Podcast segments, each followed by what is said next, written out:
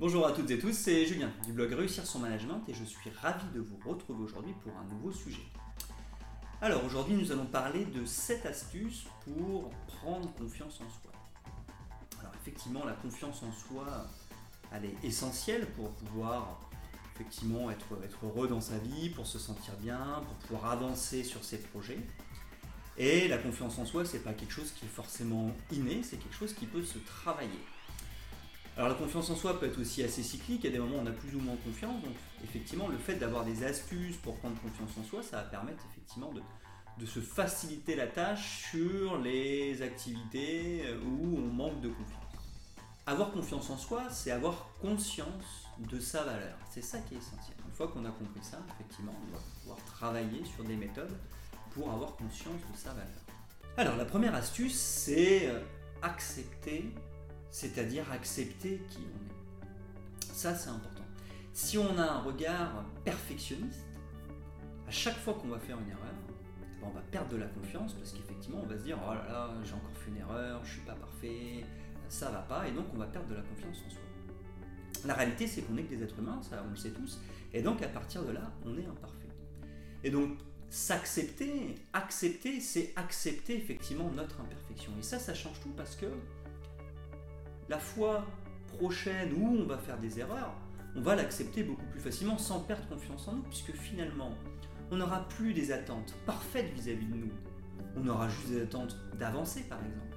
Donc, à partir du moment où les attentes sont différentes et ne sont pas dans la perfection, faire des erreurs, c'est pas grave, on ne perdra pas en confiance. Par contre, effectivement, on aura avancé et ça, ça donnera de la confiance, comme on va le voir un peu plus tard. Alors, on vient de voir effectivement que fallait pas se focaliser sur nos erreurs. Alors, pour ça, ce sera la deuxième astuce. Il faut lister ses points forts. Parce que des points forts, on en a. On n'est pas parfait, donc on fait des choses bien et des choses moins bien. Alors, regardons ce que nous faisons de bien. Donc, l'idée, c'est de se dire, je vais lister tous mes points forts. Je vais lister toutes les choses bien que j'ai pu faire. Puis, je vais même aller demander à mes amis ou à ma famille, d'après eux, quels sont mes points forts et d'après eux, qu'est-ce que j'ai fait de bien.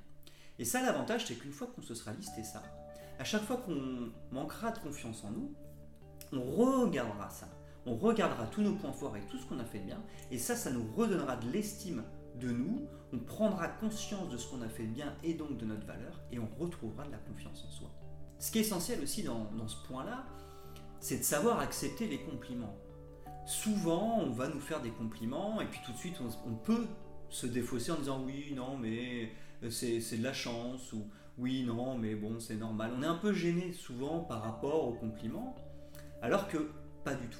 Et moi, je vous invite vraiment à quand vous recevez un compliment, c'est de le laisser résonner en vous et de ne pas vous justifier à chaque fois que vous recevez un compliment. Vous recevez un compliment, vous le prenez, on n'a rien à répondre finalement. Si quelqu'un nous dit euh, c'est bien, je trouve que tu as été courageux dans ce dossier-là, on laisse résonner ça dans notre esprit et on le prend.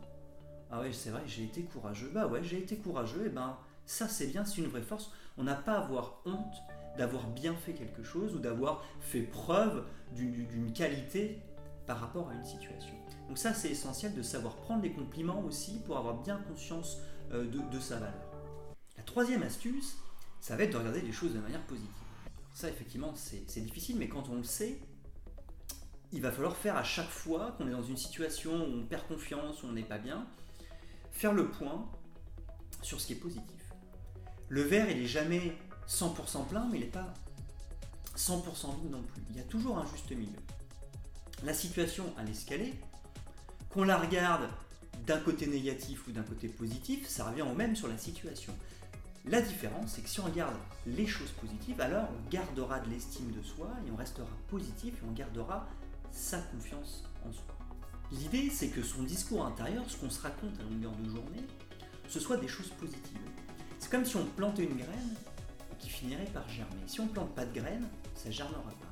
Et l'idée, c'est dans son discours intérieur, constamment planter des graines positives qui nous donneront une bonne estime de nous et donc de la confiance. Pour ça, ça veut aussi dire qu'il faut travailler sur ce qu'on appelle les croyances limitantes. C'est-à-dire qu'à un moment donné, on a vécu des événements dans notre histoire qui ont fait qu'on croit que on est comme ça. Je vais donner un exemple simple. on a, fait, euh, on a eu un examen quand on était jeune et on l'a raté. On a eu un examen de mathématiques par exemple et on l'a raté. Et on s'est planté une graine qui était de dire de toute façon moi je suis nul en maths. À la base on a tous les mêmes capacités. On peut tous être bons en mathématiques. Mais parce qu'à un moment donné on s'est mis une croyance en se disant moi de toute façon je suis nul en maths, forcément on va devenir nul en maths puisque dans notre discours intérieur on va se dire ça. Moi j'ai toujours entendu plein de copains jeunes qui disaient oh bah moi je suis pas un matheux personne croit ça, mais cette personne a les, les mêmes capacités que n'importe qui, donc elle est en capacité d'y arriver. Mais par contre, si effectivement on se crée un discours intérieur qui est négatif, forcément on va finir par y adhérer et forcément bah, on ne sera pas motivé quand il faudra travailler les, mathématiques et donc on n'aura pas de bons résultats. Donc l'idée c'est d'identifier les croyances limitantes, les transformer en croyances positives, c'est très simple on a eu un mauvais résultat à un examen de mathématiques, on se dit je suis capable et non, je suis quelqu'un qui est bon en mathématiques. C'est pas pour ça que du jour au lendemain on va avoir des bons résultats en mathématiques, mais ce qui est certain, c'est qu'en se disant oui, je suis capable de réussir en mathématiques, oui, je suis capable de réussir l'examen, on va garder une bonne confiance en nous, une bonne estime de nous, ce qui va nous donner de l'énergie pour travailler correctement les mathématiques, et ce qui est certain, c'est qu'avec le temps, on aura de meilleurs résultats et on aura compris beaucoup plus de choses en mathématiques. Donc il faut euh, travailler sur ces croyances limitantes et les inverser simplement en se disant je suis bon en maths, je suis bon en maths, je suis bon en maths. Le quatrième point, ça va être l'action, c'est-à-dire il va falloir agir. On peut tomber dans des spirales où on a quelque chose à faire, on ne le fait pas. On perd confiance en soi, on a moins envie de le faire, et on tombe dans une spirale négative qui fait que nous ne faisons pas les choses et nous perdons notre confiance en nous plus ça va, plus nous perdons confiance. En plus de ça, on se rend compte qu'en n'agissant pas, on est toujours vivant, tout va bien, donc finalement le fait de ne pas agir, ça change pas grand-chose. Donc on est vraiment dans une spirale et dans la croyance que ne pas agir, c'est pas grave. A l'inverse, en agissant, on va avancer, réussir des projets et donc gagner de la confiance en nous. Et donc on va avoir gagné, de la confiance, donc on va être capable de se lancer dans de nouveaux projets, etc. etc. On agit, on prend confiance, on agit, on prend confiance. Donc l'action est essentielle. Alors des fois c'est pas évident. Et c'est là où je vous recommande la, la méthode Kaizen, qui est la méthode d'avancer petit pas à petit pas. Si on se fixe des objectifs trop grands, forcément ça va être compliqué d'y arriver, et donc on va perdre confiance en nous. Il faut donc se fixer des objectifs qui sont atteignables, voire des petits objectifs facilement atteignables. Par exemple, si nous voulons courir un marathon et qu'on se dit dans 15 jours je suis en capacité de courir un marathon, si on n'est pas sportif, il y a de grandes chances qu'on échoue. Par contre, si on se dit je ne suis pas sportif, mon objectif à terme, à deux ans par exemple, c'est de courir le marathon, et comme je suis pas sportif, bah, cette semaine, je vais courir une fois 5 minutes. Puis dans 15 jours, je vais courir deux fois 5 minutes.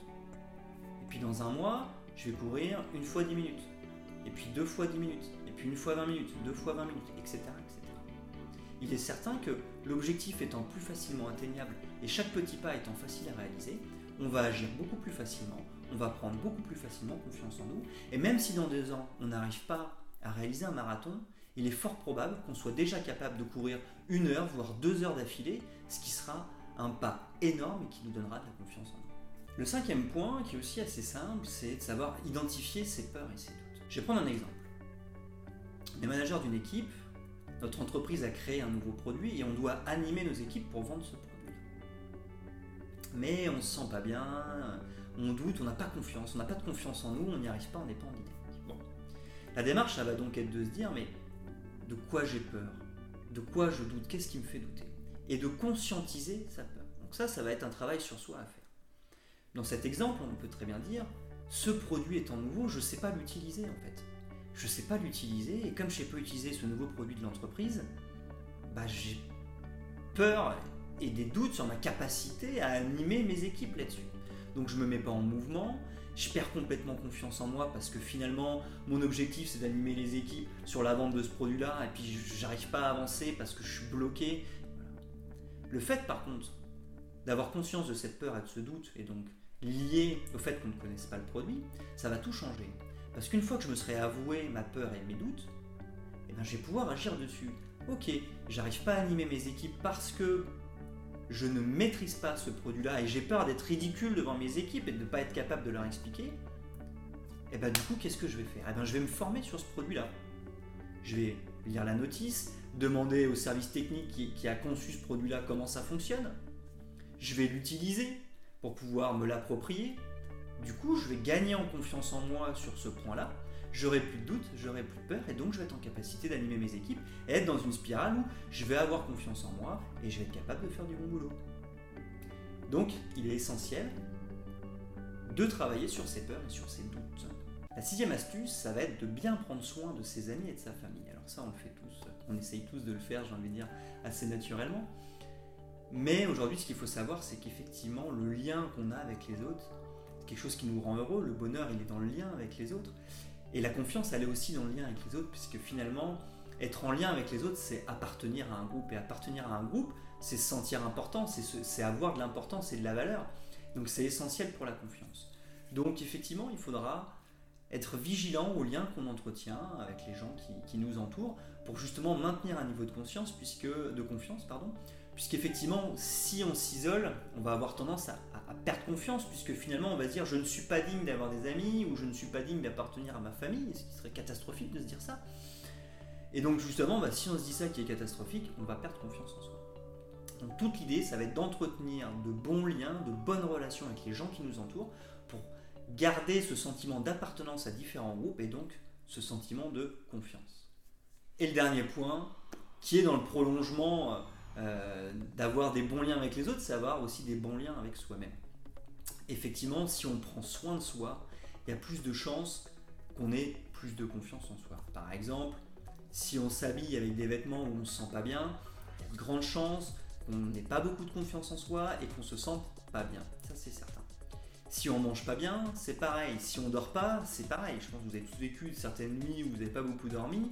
Le moral, il tombe et la confiance, ça tombe parce qu'on n'a pas beaucoup donc ça va être essentiel de faire au mieux, j'ai envie de dire, parce qu'effectivement, certaines fois, c'est compliqué de bien dormir, mais de faire au mieux pour bien manger, bien dormir, se sentir bien dans sa peau grâce à, des vêtements, une coupe de cheveux qui nous plaît, et pourquoi pas de faire du sport, ou en tout cas une activité qui nous fasse du bien, qui nous fasse nous sentir bien. Prendre soin de soi, c'est vraiment aussi une des clés pour avoir confiance en soi. En complément, j'ai envie de dire que manquer de confiance en soi, on pourrait aussi le voir comme un signal.